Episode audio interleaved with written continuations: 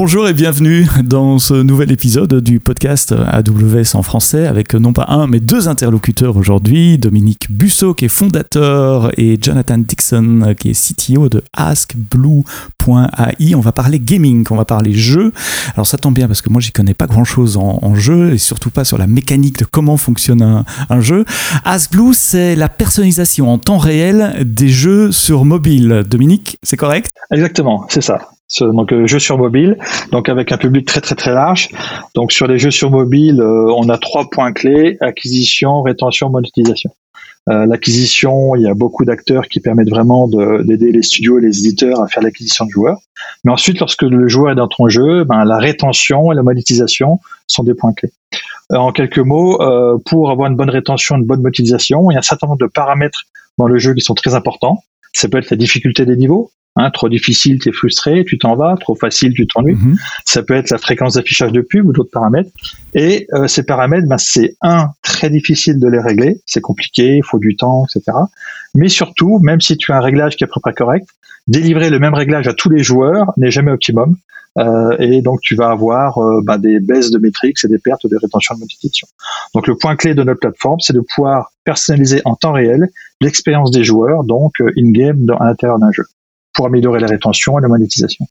Et donc ça marche comment? Si je suis éditeur de jeux, je viens vous, vous trouver en disant voilà, je voudrais euh, maximiser la rétention dans mes jeux.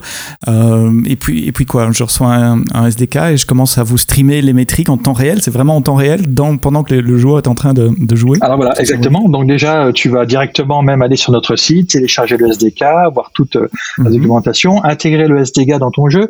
Le SDK, on l'a voulu le plus simple possible, c'est très important. Euh, ça va nous permettre de recevoir des événements de, de, de jeu. Euh, qui parle à un game designer. Donc, c'est tu démarres une session, tu finis ta session, euh, tu démarres un niveau, tu le termines, tu gagnes, tu perds. Des événements de monétisation, tu as fait un achat interne, tu as regardé une rewarded vidéo, tu as une publicité. Et donc, on reçoit, nous, ces événements.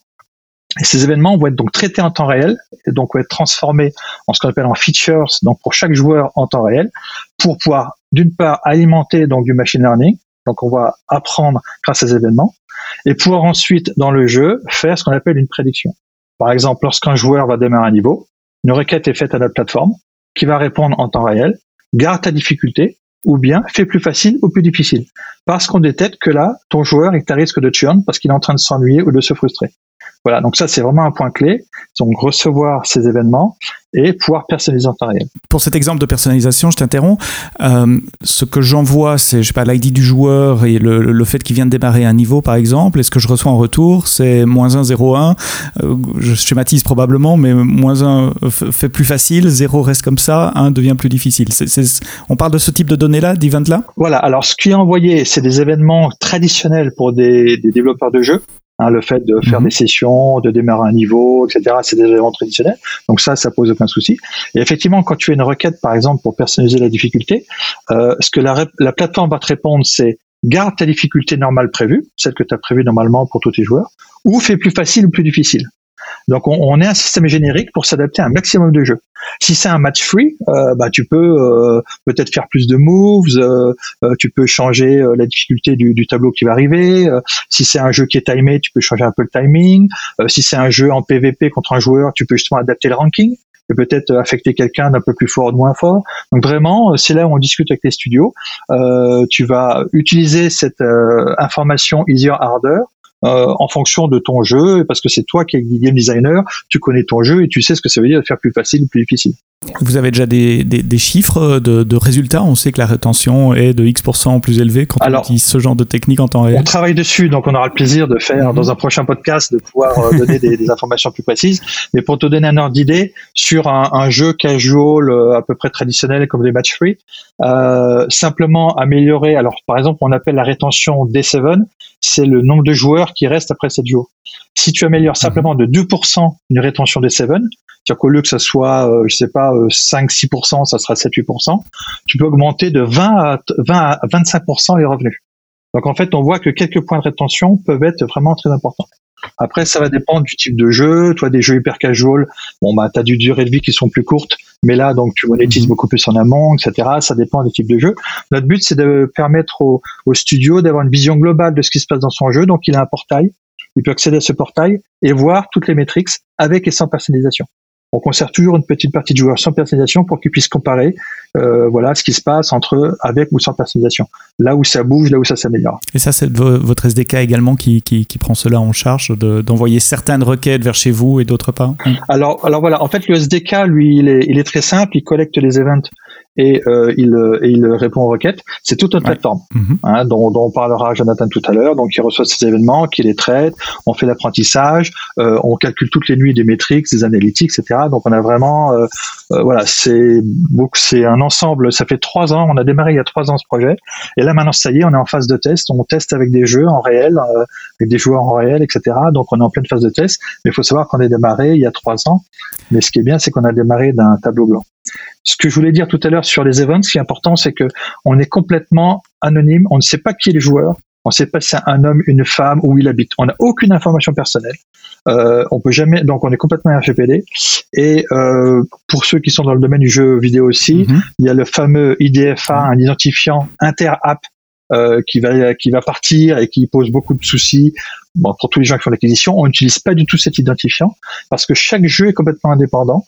Euh, chaque jeu a son propre modèle de machine learning. Donc non seulement toutes ces données sont complètement indépendantes en silo, mais en plus chaque jeu a son propre modèle de machine learning qui est mis à jour euh, régulièrement, donc tous les jours, parce que chaque jeu a sa propre façon d'être joué, euh, un nombre de sessions, etc. Donc c'était très important pour nous pour optimiser d'avoir vraiment un, modèle de machine learning euh, par, jeu. Et donc mon comportement en tant que joueur dans un jeu d'un éditeur ne va pas influencer mes niveaux, enfin ou, ou la difficulté du jeu dans un autre jeu, fût-il du, même, du même éditeur. Exactement. On saura même pas, voilà, même pour un même éditeur, on saura même pas parce que un, on estime que, enfin, c'est beaucoup plus sécurisant pour euh, pour les pour les clients. Et deux, parce qu'effectivement, chaque jeu a sa façon d'être joué. Donc c'est pas parce que moi-même, voilà, je joue à 4-5 jeux en parallèle et dans certains jeux, voilà, je suis comme ça, j'adore, je suis plus compétitif. Dans un autre, je veux être calme. Voilà, exactement. Chaque comportement est différent et, et c'est pour ça qu'on est vraiment euh, ce qu'on appelle en, mode silo. Alors Asboo fonctionne sur AWS, c'est pour ça que, que nous sommes ensemble et que nous parlons aujourd'hui. Et donc, euh, ce qui intéresse nos auditeurs également, c'est de savoir, oui, mais ça marche comment sous le capot? Il y, a, il y a plusieurs euh, euh, mots euh, que tu as cités, Dominique, qui, qui m'interpellent au niveau technique. c'est l'ingestion des données, c'est l'apprentissage machine. on parle de temps réel dans des jeux, donc je suppose que vous devez être super réactif. On va parler en, en, millisecondes là. Donc, Jonathan, votre architecture à, haut niveau, ça, ça ressemble à quoi? Bah, Globalement, on a deux points d'entrée des points d'entrée qui servent pour récupérer les données, qui, comme Dominique disait, le, quand un joueur démarre un niveau ou termine un niveau. Et un autre mhm. point d'entrée qui, celui-là, il est optimisé pour la vitesse, c'est pour faire la réponse de, les réponses aux personnalisations pour justement répondre le plus rapidement possible. Donc c'est deux canaux d'entrée différents qui sont optimisés pour deux choses différentes. D'un côté, on récupère les événements, on prend, on les stocke, on met à jour des features d'utilisateurs pour savoir qu'est-ce qu'il a fait, à quel est, comment est l'état du joueur à un instant T. Et d'autre côté, bah, on prend ces features d'utilisateurs, on va les utiliser avec le modèle pour calculer la prédiction, pour savoir, voilà, justement, qu'est-ce qu'il faut renvoyer à l'utilisateur. Et c'est le, le, le, CDK, c'est le SDK qui, qui, fait donc ce split, qui va envoyer certaines données sur un endpoint et certaines autres données sur un, autre endpoint. Donc moi, développeur du jeu, j'ai rien à faire à part intégrer. Ouais, c'est tout est fait automatiquement dans le SDK. Le développeur, il prend le SDK, il intègre, il paramètre, euh, il met sa clé de, de, jeu pour savoir quel était le, à quel jeu ça correspond. Et après, voilà, il appelle les événements où il faut, par exemple démarrer un niveau, terminer un niveau, et voilà, ça c'est. Et puis la requête. Euh, et c'est tout ce qu'il a besoin de faire. Après, tout, c'est géré de notre côté. Euh, il n'a pas besoin de savoir qu'il y a deux points d'entrée différents. Il n'a pas besoin de savoir qu'on recueille, qu'on met à jour les features, euh, combien de features il y a. Alors, quand il s'agit d'ingérer de gros volumes de données avec de faibles latences, il y a plusieurs solutions dans le cloud AWS. Certains clients utilisent des services managés comme Kinesis, d'autres partent sur des plateformes comme, comme Kafka en managé ou en, self-hosted. Euh, quel est votre choix? Comment ça marche l'ingestion? C'est quoi le front-end?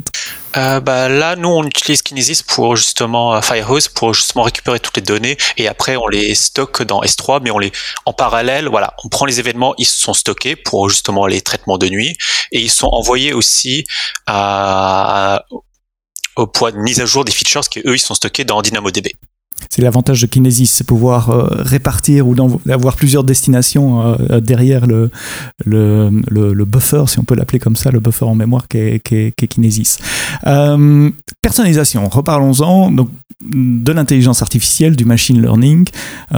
comment ça marche? Quels sont les technos que vous avez choisis? Bah Là, on, utilise, on a fait le choix d'utiliser SageMaker parce que voilà, comme il est managé, ça nous permet de nous économiser du temps, de, de maintenance et tout ça. On utilise également dans du euh, SageMaker, on utilise du TensorFlow pour les calculs euh, et globalement, on utilise euh, un, chaque nuit, on démarre des SageMaker pour faire les calculs des modèles. Donc chaque euh, modèle pour chaque jeu. Donc voilà, il y a un certain nombre de SageMaker qui sont démarrés toutes les nuits, un pour chaque jeu et un pour chaque aussi modèle, pour chaque requête, je veux dire, qui qui peuvent se faire parce que voilà, pour chaque requête, il y a sa propre modèle. Et pendant pendant tout tout le temps, on a aussi des SageMaker qui tournent justement pour faire la partie inférence. Donc on a un SageMaker aussi par jeu pour euh, par requête euh, qui fait l'inférence. Quand tu dis par requête, ça veut dire euh, le, modèle qui calcule le niveau de personnalisation, de, je sais pas, de complexité du jeu, par exemple, n'est pas le même modèle qui sert de la pub dans ce jeu-là. C'est des modèles différents, exactement. D'accord, qui reçoivent des features, qui reçoivent des données différentes et donc qui peuvent réagir de façon différente. Et pourquoi vous les recalculez toutes les nuits? C'est pour qu'on soit le maximum à jour. On pourrait potentiellement au bout d'un certain temps, une fois qu'un jeu il est bien stable, euh, on pourrait euh, pas le calculer toutes les quelques jours, mais voilà, c'est aussi pour voir si l'évolution de la base de joueurs dans un jeu, qui peut potentiellement varier. C'est qu'au début, c'est peut-être les des early adopters dans un jeu, puis euh, le jeu devient très célèbre et puis après ça devient un peu plus mainstream, bah, ça va être pas forcément les mêmes types d'actions, les mêmes réaction des utilisateurs. Donc euh, on va calculer euh, régulièrement et on va toujours explorer un petit peu sur les utilisateurs pour voir comment ils réagissent, pour justement avoir toujours un modèle à jour par rapport au public actuel d'un jeu. Et donc là, le cloud vous permet d'avoir cette flexibilité justement de pouvoir relancer ces phases, euh, ces phases d'entraînement euh, régulièrement et d'obtenir la capacité pendant la nuit pour, pour faire l'entraînement des, des, modèles. Euh, tout ça est automatisé, je suppose. Il n'y a quelqu'un qui pousse sur un bouton le soir. Ah, il n'y a même pas de bouton appuyé dessus le soir. On utilise bah, des technologies AWS comme des step functions qui permettent d'enchaîner mhm. tout un ensemble de flux et d'actions. Et en fait, voilà, on, on schedule ça toutes les nuits et puis nous, on n'a pas besoin d'appuyer sur le bouton chaque nuit. C'est tout à fait automatiquement. Vous pouvez dormir sur vos deux oreilles la nuit. Euh, je parlais à un client il y a quelques semaines qui me disait euh, c'est 80% de leur temps dans leur projet de, machine learning, le, cette phase de préparation euh, des, données. Euh, comment vous agrégez les données? Comment vous les préparez avant de les donner à l'entraînement? Ah, Là, on utilise un autre service qui s'appelle Glue qui permet justement de récupérer toutes ces données qu'on a stockées dans les S3, toutes ces de la journée, on les agrège, on les on les complète s'il faut, et après c'est ces données-là qui sont préprocessées pour directement arriver dans le SageMaker. Pour le training, et une fois que le training est terminé, vous redéployez les nouveaux modèles sur, sur votre environnement de production Exactement. Euh, automatiquement, également. Chaque nuit, nouveau modèle euh, qui est calculé, mais on stocke toujours les anciens modèles au cas où euh, on a toujours l'historique des anciens modèles. Mhm. si on voit qu'un modèle pour telle ou telle raison, on trouve que le modèle commence à dévier trop, on peut toujours revenir sur l'ancien modèle. Mais de base, on remet à jour tous les modèles toutes les nuits et on les met en production tout le temps. Alors j'ai une, une, bête question, c'est quoi la nuit? Bah, La nuit, c'est pour nous. C'est que c'est la nuit parisienne pour l'instant. Oui, c'est la nuit parisienne. C'est on fait, ce sera une fois par jour. Donc c'est, on appelle ça les traitements de nuit parce que voilà, on c'est sur notre créneau horaire de nuit euh, pour que nous le matin on arrive et on voit que tout est bon et tout est fait. Ça peut être même tous les deux jours. Quoi. C'est, le principal, c'est d'avoir une mise à jour régulière, surtout si l'acquisition change. Ça pourrait être toutes les 48 heures. Enfin, comment ça se passe? C'est peut-être une question naïve euh, de ma part, mais euh, comment ça se passe la mise en production sans interrompre euh, les joueurs en cours de. Vous, vous, déployez les deux modèles en parallèle et puis shifter le trafic progressivement vers le nouveau modèle? On a deux endpoints qui nous servent et puis voilà, on met un jour un endpoint et après on switch vers l'autre endpoint une fois que la mise, le modèle est mis à jour. Avec des, des load balancers ou? Bah, C'est un switch automatique. On sait juste on relance, euh, c'est automatiquement qu'on lance. Tiens, on passe de l'endpoint A à l'endpoint B, puis après on, on switch chaque nuit comme ça, on fait AB, AB, AB, AB. D'accord, donc c'est du, oui, comme, comme du green blue deployment, c'est ça qui vous permet de revenir en arrière aussi. Je suppose que si, si, si, un modèle ne se comporte pas bien, c'est cette technique-là qui, qui, vous permet de, de, de, revenir en arrière. Tiens, je parle load balancer. Un de vos challenges, je suppose, c'est de répondre le plus rapidement possible à vos utilisateurs. Quand on est dans un jeu et qu'il faut prendre des décisions, votre unité de mesure, c'est quoi? On parle en, millisecondes pour, pour vous? C'est de cet ordre de grandeur-là? Ah, Qu'est-ce qui est acceptable pour un concepteur de jeu? Et, et, puis comment vous répondez à cette demande? C'est un peu plus long que ça parce qu'il y a aussi, il faut prendre en euh, ce qui prend le plus de temps, c'est le temps que la requête parvient depuis le jeu sur un device jusqu'à la mhm. plateforme, parce que euh, voilà, si quelqu'un est sur du Wi-Fi, c'est pas la même temps de réponse que si quelqu'un est sur 3G ou 4G. Mhm. Donc voilà, il y a une bonne partie des, des temps de réponse qui, qui, qui sont indépendamment de, notre volonté parce que ça c'est vraiment euh, mhm. et après c'est euh, toute la boucle récupérer données inférence et retourner c'est dans les 2 300 millisecondes et c'est quelque chose que vous mesurez de, de, modèle en modèle pour, pour s'assurer que vous restez dans, des, des, dans les clous, dans les bornes qui sont acceptables pour vous. On mesure justement euh, où sont les utilisateurs dans le monde, quel est leur temps de latence où ils sont dans le monde et quels sont également mhm. bah, justement combien de temps il faut pour répondre. Donc on connaît toutes ces, données-là. C'est même intégré dans le SDK, c'est-à-dire que par exemple, dès, que le joueur va démarrer un niveau, tu fais la requête, tu dis voilà, je, vais, quelle va être la difficulté à faire. Tu peux continuer à préparer ton niveau, etc. C'est-à-dire que ça se passe en background. Et au dernier moment, tu demandes la réponse. Tu vois, donc du coup, tu peux avoir naturellement un temps qui peut être de 500 millisecondes, voire plus. Mhm. Et ce qui est intéressant, c'est que c'est sécurisé. C'est-à-dire qu'imagine qu'on n'ait pas pu avoir la réponse pour une raison ou une autre, perte de connexion, etc. Localement, le SDK prend toujours la réponse default. C'est-à-dire, en gros, ta difficulté que, avais le, que tu utilisais habituellement. Donc, on a vraiment tout pensé cet aspect-là et sécurisé, etc. C'est un fallback pour les. De même si un événement euh, euh, est, on le reçoit pas parce qu'il y a une perte de connexion à un certain moment, tu passes dans le métro, il n'y a plus de connexion. On conserve les événements dans le SDK de telle façon que ensuite, dès qu'il y a une connexion, on les récupère tous dans l'ordre. Donc effectivement, pendant que tu es dans le, ces, ces 30 secondes de déconnexion, il n'y aura pas eu de requête en temps réel, mais au moins on aura eu tous tes événements et on aura bien la, la vision de ce que tu as fait pour continuer le travail. Ah oui, donc, il y a comme... donc tout ça aussi, ça a été pensé dans le SDK et c'est complètement transparent pour les utilisateurs. Donc il y a quand même pas mal d'intelligence dans le SDK pour gérer ces cas ah, de, de, offline, de resynchronisation quand on vient en ligne, euh, enfin vider les buffers, etc.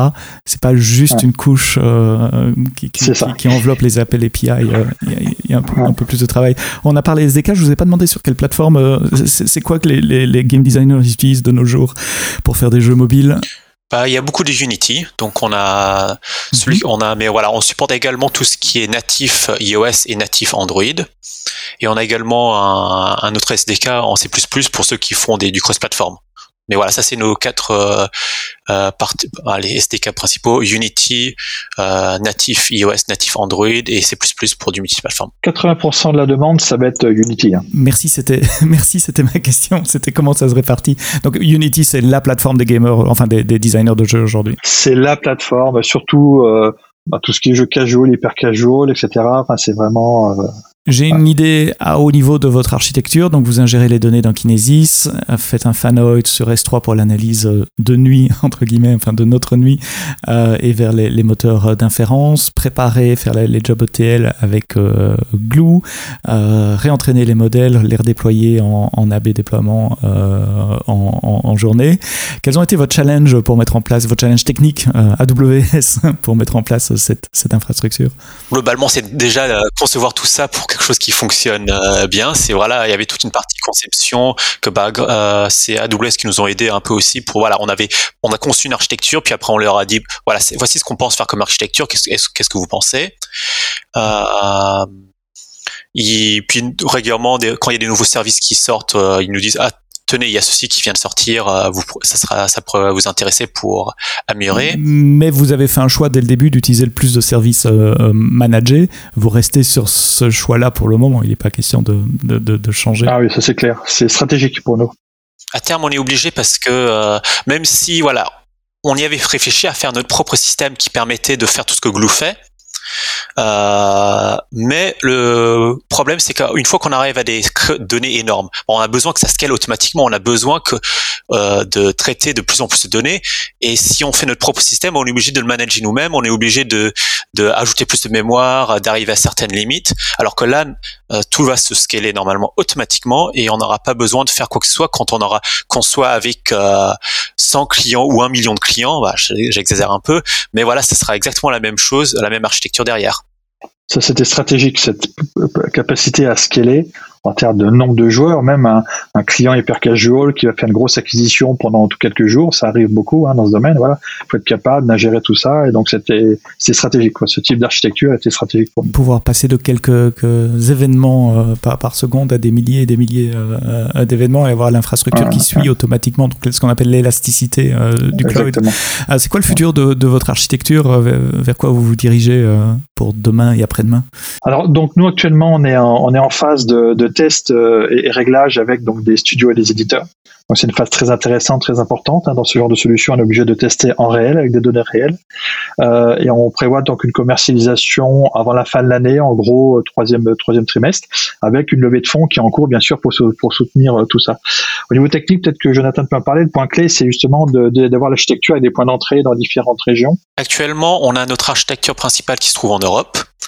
Et euh, donc l'objectif, ce sera de pouvoir améliorer les temps de réponse euh, dans les pays bah, étrangers, bah, plutôt euh, dans les continents lointains parce que donc on va pouvoir redéployer une partie de la, notre architecture euh, dans d'autres points, points d'accès comme aux États-Unis ou en Asie pour pouvoir réduire les temps de latence dans ces pays-là. Donc ça c'est un des prochaines étapes.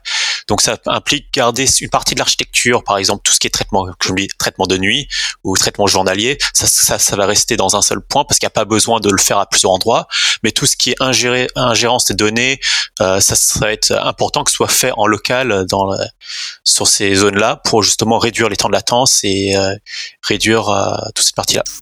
Et donc l'idée, c'est que les, les endpoints de SageMaker qui font l'inférence soient déployés au plus proche de vos, des clients de vos clients, c'est-à-dire des joueurs euh, en Amérique du Nord, en Asie, etc., de manière à ce que le SDK puisse s'attaquer à ces endpoints-là plutôt que d'emmener du trafic sur l'Europe. Ce qui va répondre à ta question de scalabilité aussi, euh, d'une certaine façon, Dominique, est-ce que vous allez répartir la charge sur plusieurs oui. euh, régions euh, AWS et de faire ça automatiquement. Je suppose que c'est des modifications de vos pipelines de déploiement aussi pour que la, la, nuit européenne, en tout cas, vous déployez oui. les nouveaux modèles euh, quand ils sont, quand ils sont euh, créés.